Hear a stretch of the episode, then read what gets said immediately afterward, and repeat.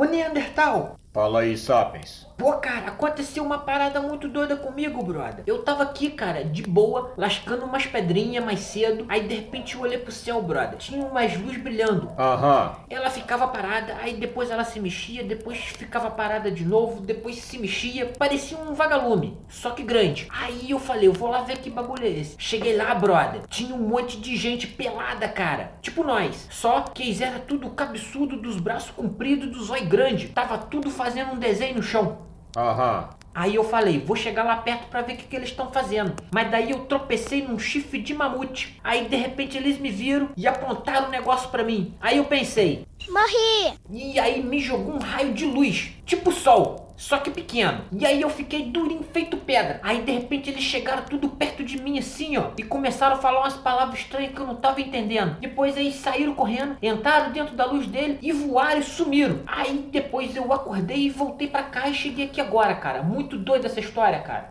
Aham, sei. Você tomou chá de cogumelo de novo, Sapiens.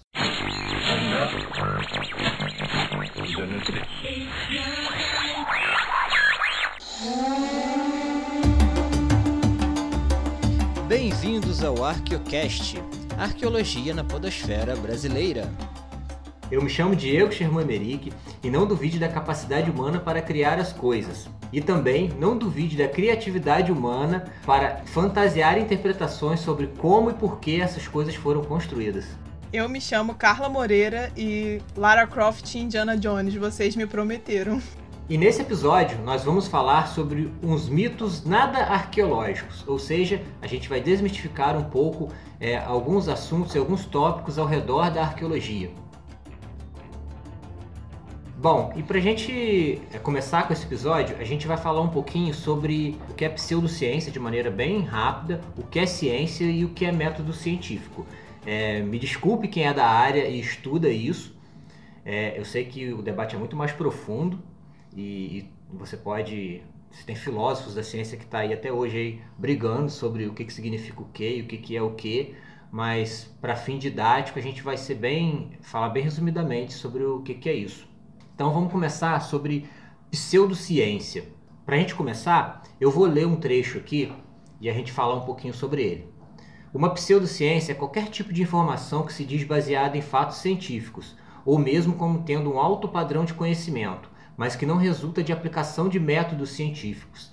É uma reivindicação, crença ou prática que se apresenta como científica, mas não adere a um método científico válido, carece de provas ou plausibilidade, não podendo ser confiavelmente testado ou, de outra forma, não tem estatuto científico.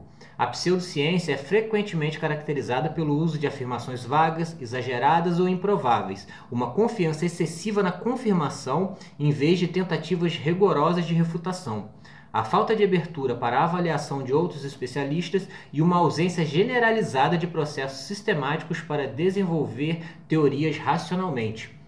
É, e eu marquei aqui para mim, nesse pequeno texto, é uma parte, uma confiança excessiva na confirmação em vez de tentativas rigorosas de refutação. Na ciência, a gente muito mais do que querer confirmar alguma coisa, a gente quer mais é, refutar alguma coisa. Então, na ciência a gente busca é, os artifícios que, que possam, é, na verdade, derrubar aquilo que a gente está estudando. Porque se a gente procurar só o que confirma o que a gente está dizendo, é fácil, a gente seleciona só esses pontos. Então, é, na ciência é muito interessante isso. Você não busca exatamente comprovar aquilo que você está dizendo, mas principalmente refutar aquilo mesmo que você está dizendo. É, isso que você falou me lembrou muito da famosa fake news, sabe? Tipo, você encontra vídeos de pessoas falando: Olha, eu não sou ninguém da área, mas eu sou autodidata químico e eu posso afirmar que, sei lá, qualquer coisa, sabe?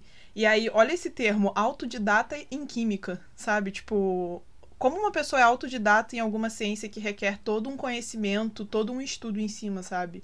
E aí as pessoas confundem muito ciência com opinião, sabe? Tipo, gente, as pessoas acham que é só você ter uma opinião e você externalizar ela que você tá fazendo ciência, sabe? Sendo que na verdade existe todo um processo, né, para que isso aconteça, para que isso seja uma ciência mesmo, sabe? E não só uma opinião. Exatamente. E aí, para a gente entender um pouquinho melhor, né? O que, que é ciência, né? Ciência é o conjunto de conhecimentos que, que existem que foram obtidos através do método científico. E aí a gente vai e se estende. Ah, beleza. Então o que é método científico? Ele é nada mais do que a lógica aplicada à ciência. Ou seja, o seu discurso científico ele tem que ser lógico. Ele não pode, ele, ele, ele, tem que funcionar, ele tem que ter uma coerência interna. Né? Então, tudo que você diz no seu discurso científico, seja no seu artigo, seja no, numa palestra que você dá, ele tem que fazer sentido e coerência dentro daquele método científico que você usou para analisar, para pesquisar determinado objeto, né? seja uma cultura material, imaterial, seja uma, uma coisa abstrata ou não. Então, você ele tem que ter coerência interna. E aí você tem vários métodos, né? Você tem método indutivo, método dedutivo, método hipotético dedutivo, dialético, fenomenológico. Você tem vários métodos.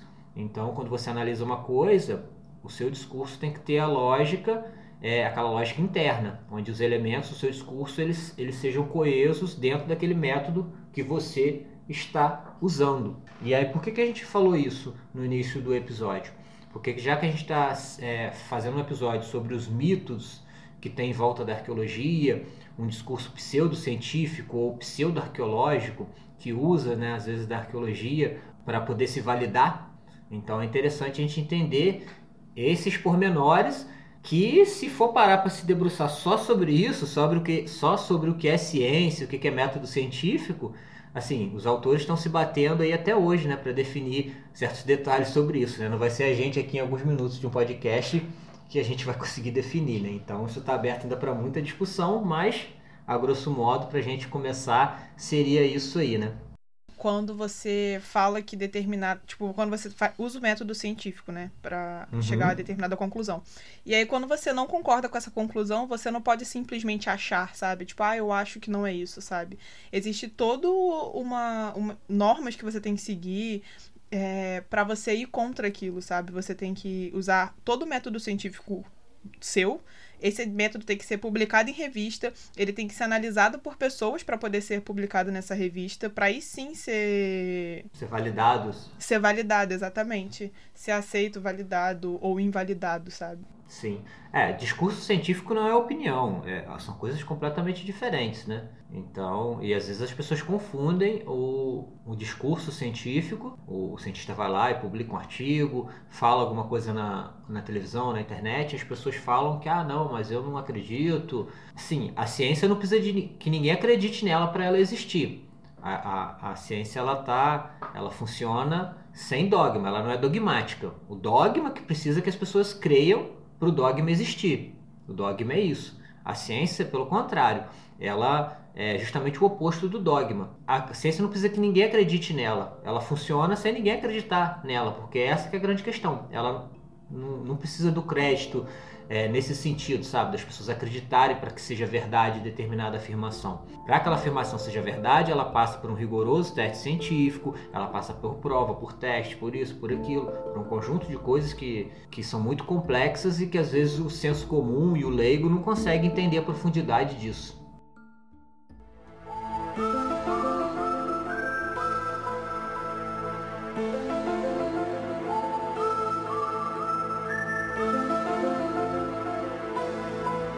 A verdade está lá fora.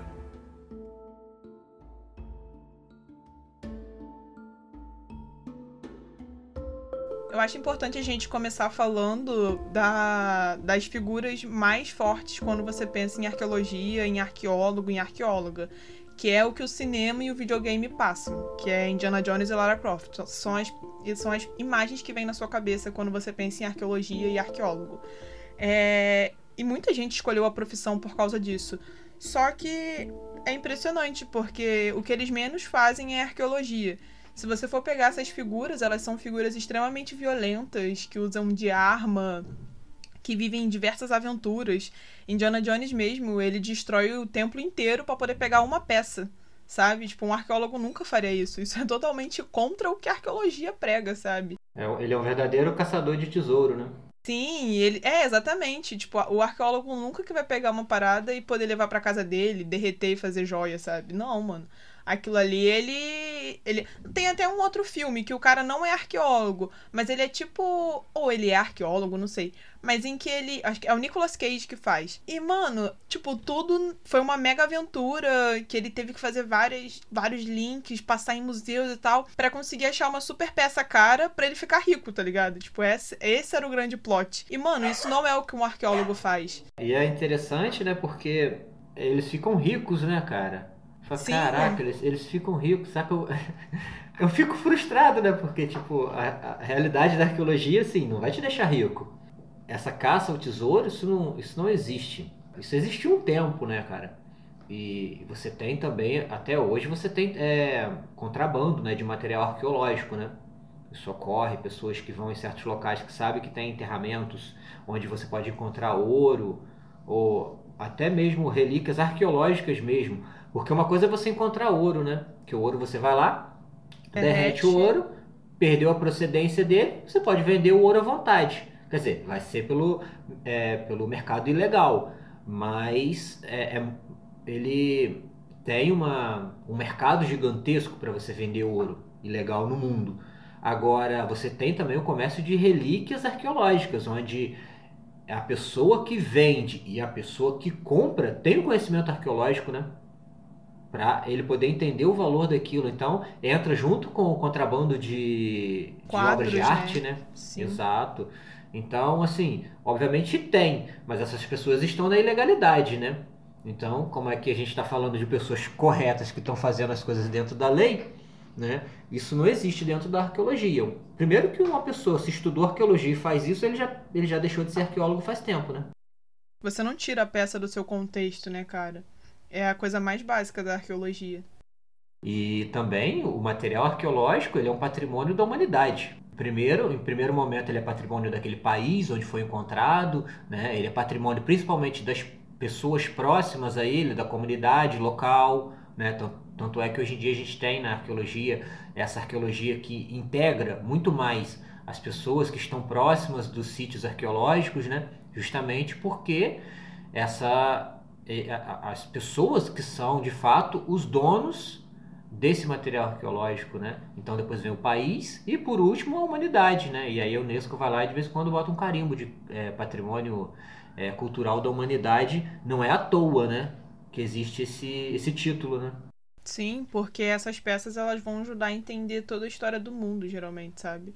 E aí, por isso que é tão importante esse título e essa preservação desse material. Exatamente. E é interessante, né? Eu tava pensando aqui, a gente falando sobre essa arqueologia fantástica, né? Do Indiana Jones, do Lara Croft, né? A gente tem, tem um outro lado que é o, o fato de que com essas obras ela trouxe muita gente para arqueologia, para ser arqueólogo, para trabalhar com, com isso, mas ao mesmo tempo ela gera é um desentendimento e uma falsa compreensão do que é arqueologia, né? Então seria tipo um paradoxo Indiana Jones aí, né?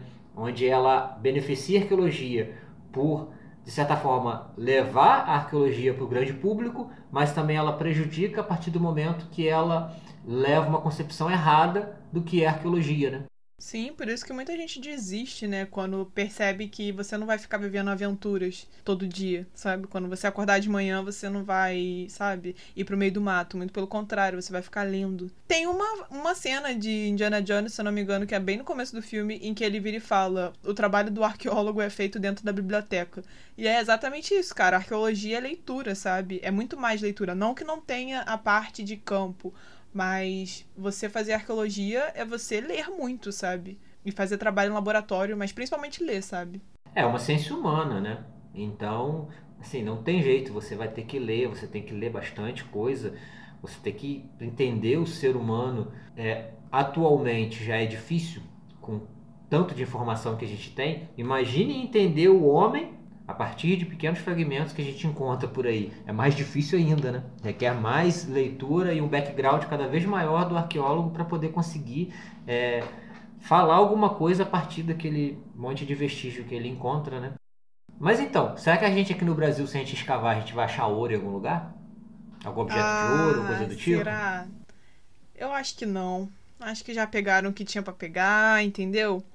Brasil nunca foi muito bom aí no ouro. Aliás, já foi, mas não tanto quanto outros países, sabe? É, o Brasil foi uma grande frustração para Portugal, né? Enquanto a Espanha estava se fazendo em prata, ouro e na, na América Espanhola, Portugal penava para achar um pouquinho de ouro. Na verdade, achou bastante, fez bastante riqueza, mas acho que não se compara ao que foi extraído pela na América Espanhola na época, né? Uhum. Tipo assim, encontrou muito ouro em Minas Gerais, mas nada do que se comparava ao que a Espanha tinha achado. Foi bem menos.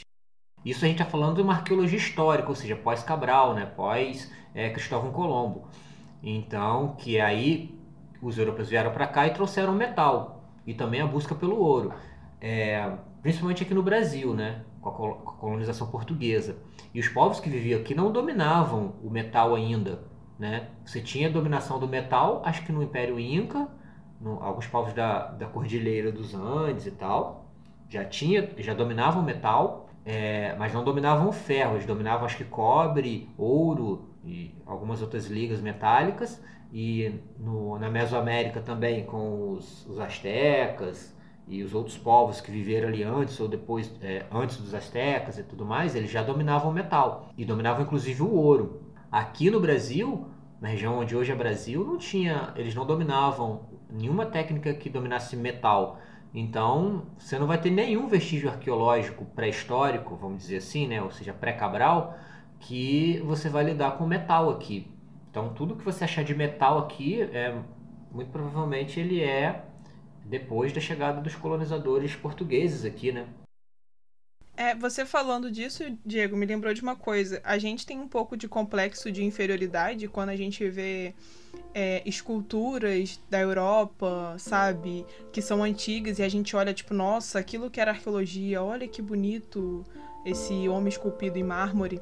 Mas a gente tem que pensar também que essas civilizações pré-colombianas, elas tinham belíssimas esculturas feitas em ouro e que hoje não existe mais porque foram derretidas pelos espanhóis, sabe?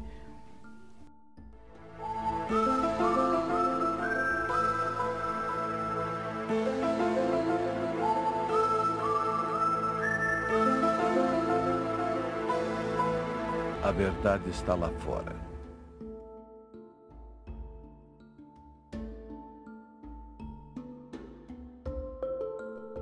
E é interessante que na arqueologia a gente encontra também uns discursos que eles são pseudo-arqueológicos e tal, e eles se assemelham muito as teorias da conspiração em geral, né? que geralmente envolve um tema absurdo, né, impactante, né, que ele serve como atrativo, né, ele é como se fosse um clickbait, né, tipo gigantes no Equador, pirâmides na Amazônia e uns temas assim que são bem chamativos, geralmente envolvendo relatos anônimos. Então, fulano falou, mas ninguém sabe quem é, ou então usam os nomes que são aleatórios, então você não consegue rastrear quem disse eles geralmente escolhem fatos para construir essa narrativa. Eles escolhem fatos que comprovem a afirmação e ignoram os fatos que contradiz aquela afirmação, né? Que são as regras básicas assim da pseudociência, né? Eles criam conexões muito esdrúxulas é, entre esses fatos é, ligados um com o outro, afirmam essas coisas e falam que se você não conhece essas informações é porque elas são escondidas pelos governos, ou então, no caso da arqueologia, ela é escondida pela academia e pela arqueologia oficial, como se a, toda a produção científica e todos os cientistas do Brasil eles fossem cooptados e fossem obrigados a dizer o que um, um setor central manda para eles, né? Quando você falou desse negócio de nomes aleatórios, me lembrou muito aqueles programas de aliens que tem, tipo, na Discovery e tal, nesses canais de TV a cabo, em que toda vez aparecem vários especialistas. Mas eles não são especialistas com nenhuma formação. Eles são, tipo assim, pessoas normais que escreveram um livro, sabe? Sem ter nenhuma sem ter nenhum fundamento teórico nem nada. É só uma pessoa e o nome dela é tipo assim, um nome super, sabe? Como se ela fosse uma pessoa super especializada. E no final, ela é uma pessoa normal, sabe? Que, tipo, sei lá, uma pessoa que trabalhou em tal lugar, ou uma pessoa que escreveu um livro. O famoso autodidata. Isso, o famoso autodidata em química, entendeu?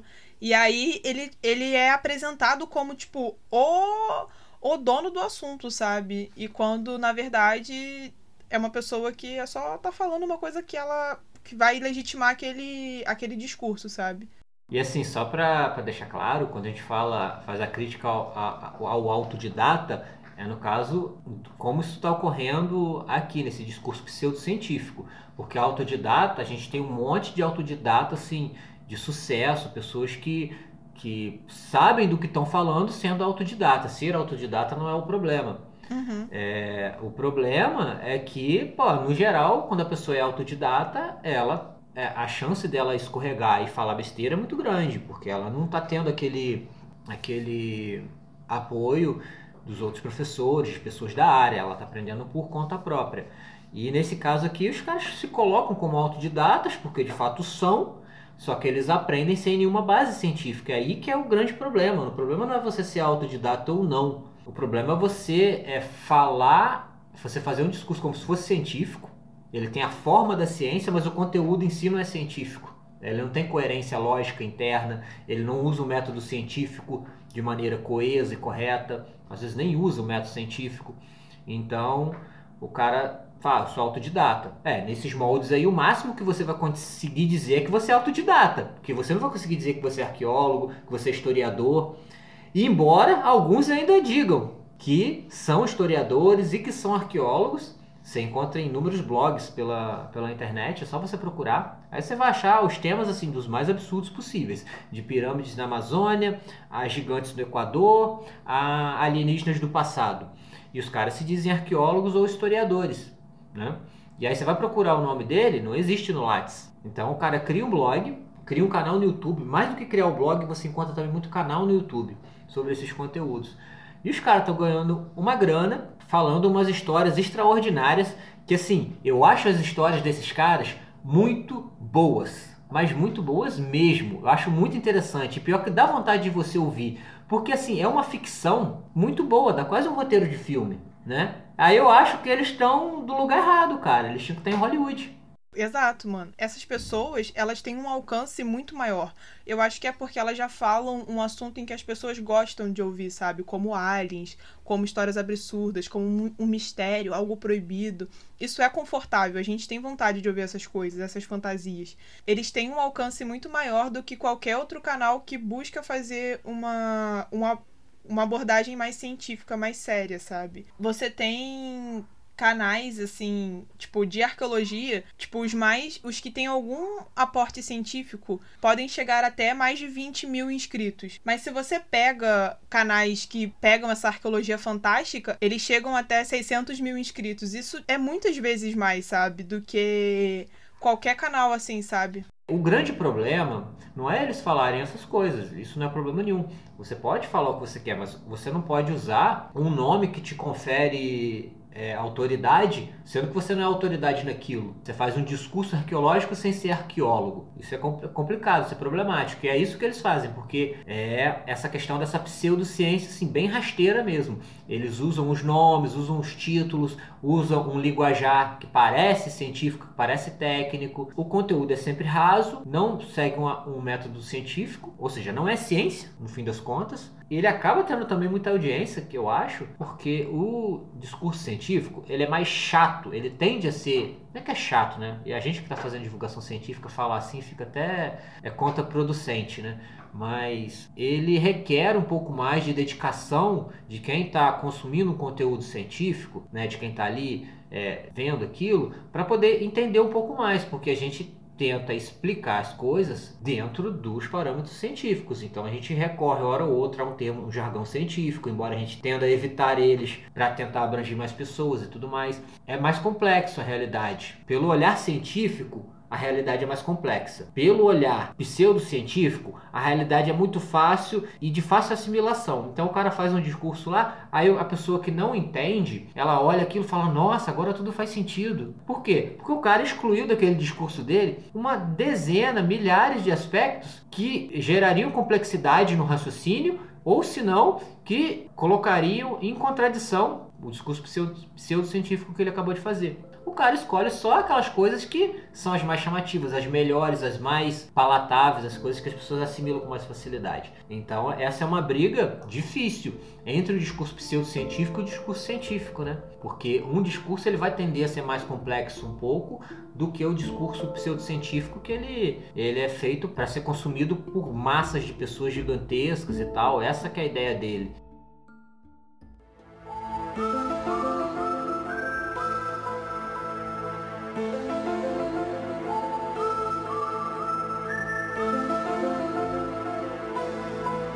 A verdade está lá fora.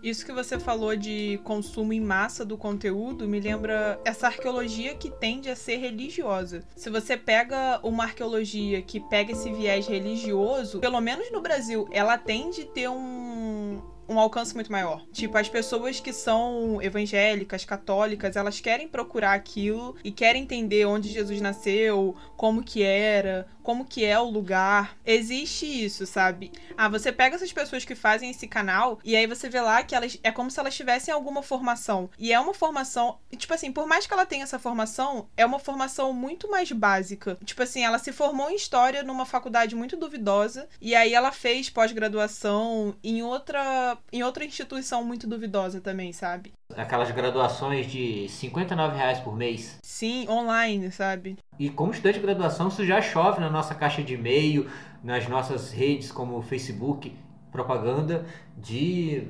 graduação, pós-graduação em arqueologia a 59 reais por mês. Você fala, caraca, como assim? O que, que é isso? Qual a qualidade disso, né? Então, e aí esses vídeos, eles são totalmente totalmente permeados por um discurso extremamente religioso, sabe? E aí acaba que você dificulta o discurso científico.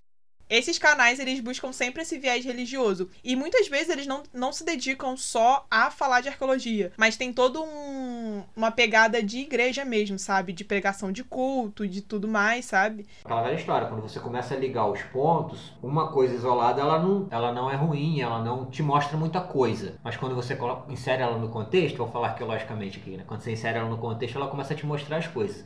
Aí o cara faz uma faculdade de história, numa faculdade de qualidade muito duvidosa. Faz uma pós também numa instituição muito estranha em arqueologia. Depois o cara faz teologia e o cara é pastor. Aí você vê o conteúdo que o cara está produzindo, você vê que ele não está falando cientificamente. Parece muito mais que ele, sendo religioso, querendo é, embasar o discurso religioso dele, ele vai e recorre a essas faculdades, a esses cursos e ao discurso científico, mas só na forma para poder embasar aquele discurso religioso dele.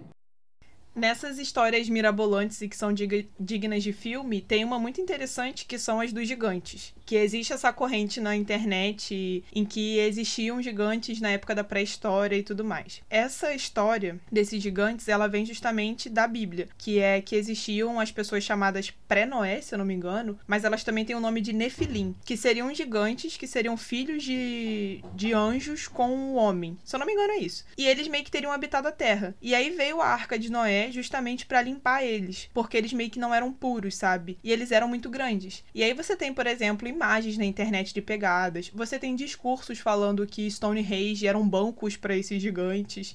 Nossa, cara. E aí você tá, sabe, tipo, é uma história muito viajada. Tem muita gente que acredita, sabe? Porque é aquilo, é um discurso religioso, você já vai ter mais gente ali apoiando. É uma parada extremamente fantasiosa, então as pessoas vão levar aquilo como uma verdade, sabe? Não, e é bizarro, cara. Stonehenge como banco Sim. para gigantes. Caraca. Não, faz sentido, né? Se existe gigante e tem aqueles negócios grandão lá, com certeza era um banco de gigante, né? Tá vendo? Essas associações simplistas, elas fazem sentido quando você só pega os detalhes mais simples da história, né? Me lembrou muito um presidente aí de um país, sabe? Que fica pegando detalhes mínimos e transformando como verdade. Não é só um discurso pseudo-científico arqueológico onde a gente encontra esse tipo de problema. Ele tá em outras esferas, às vezes até mais problemáticas do que a esfera da arqueologia, né? Que envolve mais pessoas ainda. Recentemente, perto da publicação desse podcast, a gente teve, eu não sei se você viu, Diego, mas teve uma publicação no Facebook em que tinham várias imagens assim que meio que diziam que os gigantes existiram, sabe? E aí você tem os hierógrafos, sabe, com as pessoas muito grandes carregando o bloco de pedra. E daí eles já pegaram aquilo como uma comprovação de que aquilo seria a comprovação dos gigantes no mundo, sabe? Aquelas enormes pessoas carregando os blocos de terra, sabe? Porque realmente se você olhar para hoje e pensar no passado e pensar, nossa, como eles fizeram para carregar um bloco tão grande, você já sabe, começa a legitimar esse discurso, sabe? Ele é muito agradável de se ouvir. Já lembrei de uma outra história, que aqui no, no Brasil, a gente tem, a, a, no Rio de Janeiro especificamente, a gente tem a questão do, dos fenícios da Baía de Guanabara. Teriam chegado aqui no Brasil, na Pedra da Gávea tem umas inscrições que são da língua deles e tal. E aí, pô, a gente tem o trabalho do IAB, que é o Instituto de Arqueologia Brasileira, os caras rodaram aquilo tudo lá décadas atrás, procurando algum vestígio e tal. E assim, o negócio é gigantesco, né, cara? A Pedra da Gávea é gigantesca, aí tem os tal dos do, das inscrições lá. As inscrições parecem pequenas quando a gente olha de, de baixo, mas quando você chega nelas, e é difícil de chegar, essas inscrições são cavernas de 3 metros de profundidade. E aí o Ondemar Dias, que é, eu vi uma live dele falando sobre essas questões mesmo do, dos fenícios na Baía de Guanabara, e aí ele pegou e falou, pô, os caras não faziam lá na terra deles esculturas e obras tão grandiosas. Por que raiz razão eles vão sair de lá, atravessar o Oceano Atlântico, chegar aqui, fazer um troço gigantesco daquele e ir embora e não deixar rastro nenhum? Não faz sentido, né? Aí você começa a derrubar esse mito. E outra coisa, beleza, se os caras tivessem é, estado aqui para fazer essas inscrições na, na Pedra da Gávea, o tanto de vestígio arqueológico que eles iam deixar nas redondezas não estaria no papel. Seria uma coisa grandiosa, porque imagina o tanto de gente que foi necessário para fazer essas seria teria sido necessário para fazer essas inscrições gigantescas e tudo mais. Eu estou retornando com essa esse tema dos fenícios porque embora entre a gente da arqueologia a galera já fala, pô, vai falar disso de novo, cara. Mas para quem não é, serve como exemplo de que como a gente pode é, refutar certos discursos pseudocientíficos. Como que os fenícios iam esculpir a pedra da Gávea e você não vai contar registro material nenhum lá? E tá aberto para quem quiser ir lá ver, sabe? Aí você vai é, derrubando esse discurso. É importante a gente falar dessas coisas porque às vezes a própria academia abre espaço para isso. Se você procurar na internet, você vai ver que tem congresso de ufologia dentro de instituições acadêmicas, sabe? Eu acho isso uma parada super séria. Ainda mais quando esses congressos têm uma faculdade de arqueologia dentro, sabe? E assim, é, é bizarro, cara, porque tem muita gente que acredita nisso. Mas você pode acreditar no que você quiser, mas que tenta colocar isso como uma coisa científica, né? Esse é o problema. Nessas fotos que eu falei do Facebook que circulou, você tem, tipo assim, imagens de ossos gigantes, mostrando, tipo, olha, isso aqui é o osso de um braço, isso aqui é o osso de um, sabe? Mostrando que, tipo, aquilo ali é a evidência do gigante, sabe? Sendo que as pessoas não param para pensar que aquelas fotos elas podem ser muito bem photoshopadas, aquelas fotos podem estar sendo tiradas de um contexto. Quem pode me dizer que esse osso que foi tirado a foto não pertence de um animal da megafauna? E olha, tipo, olha isso, tem um assunto incrível que existe, que é a megafauna, que é você pensar, caraca, animais desse tamanho existiam no planeta. Você simplesmente nem pensa nisso, sabe? Tipo, não sei se é porque por ele ser uma verdade, ele deixa de ser interessante para as pessoas, sabe? Enquanto aí você precisa ficar procurando a ficção para o mistério, sabe? Sendo que já existe as comprovações, sabe, que existiam animais desse tamanho e como isso é fascinante, sabe? É verdade. Parece que quando a, a coisa é, é, revelada, a gente entende de fato que é, aí perde a graça, né? Tem que criar fantasias, né? É por isso que eu falei, cara, não duvide da capacidade humana em criar é, interpretações fantasiosas sobre coisas que ele encontra, que a própria humanidade fez, e a gente cria interpretações fantasiosas para poder contar como é que foi aquilo, como e por que foi feito aquilo, né? É confortável para as pessoas lerem o que uma fake news diz, sabe? Tipo, é porque já de certa forma é parte do que a pessoa quer acreditar. E aí cabe a gente, como se faz na ciência, questionar aquilo, ver procedência, sabe? Procurar saber por que daquilo, se aquilo é uma verdade ou não, sabe? É uma forma de você, você sempre tem que questionar essas coisas, sabe? Tanto na arqueologia, quanto em qualquer ciência, quanto em qualquer notícia que você lê. Questione as coisas. Isso é um bom método para você entender, fazer ciência e não sair do senso comum, entende? É verdade. O, a gente tem uma, uma persona, um personagem, um célebre personagem brasileiro, já deixou um recado, acho que foi um dos melhores recados que podia deixar, que é o ET Bilu. Busquem conhecimento. Busquem conhecimento. É o que falta pro brasileiro. Tá vendo? Precisou um ET vir aqui falar pra gente. Caramba, acho que eles estão certo mesmo. Hein?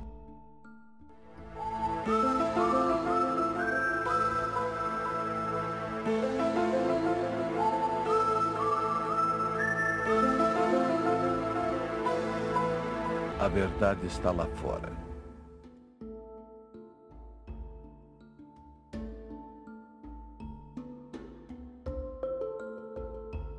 Então, gente, a gente vai começar aqui agora a leitura de e-mails referente ao episódio anterior, que é o episódio número 2, Paleoepidemias, e a gente recebeu um e-mail do Alexandre Martins. Ele mandou aqui pra gente. Bom dia, tudo bem? Sou Alexandre Hankman, estudante de arqueologia da Univasf, campus Serra da Capivara. Gostei da matéria, mas fiquei em dúvida. Achei que a pulga picava o rato era a mesma que picava os seres humanos, contaminando-os. Até onde sei, a pulga que era o agente transmissor que carregava a bactéria. Por isso, a dificuldade de controle da doença. Afinal, a pulga picava a família inteira, pelas condições habitacionais e também era transportada por onde os membros dessa família transitavam. Além do fato de tanto os ratos como as pulgas proliferarem rapidamente, causando infestações e aumentando o potencial de contaminações. Enfim, ele deixou aqui também o link pra gente e permitiu que a gente lesse o e-mail.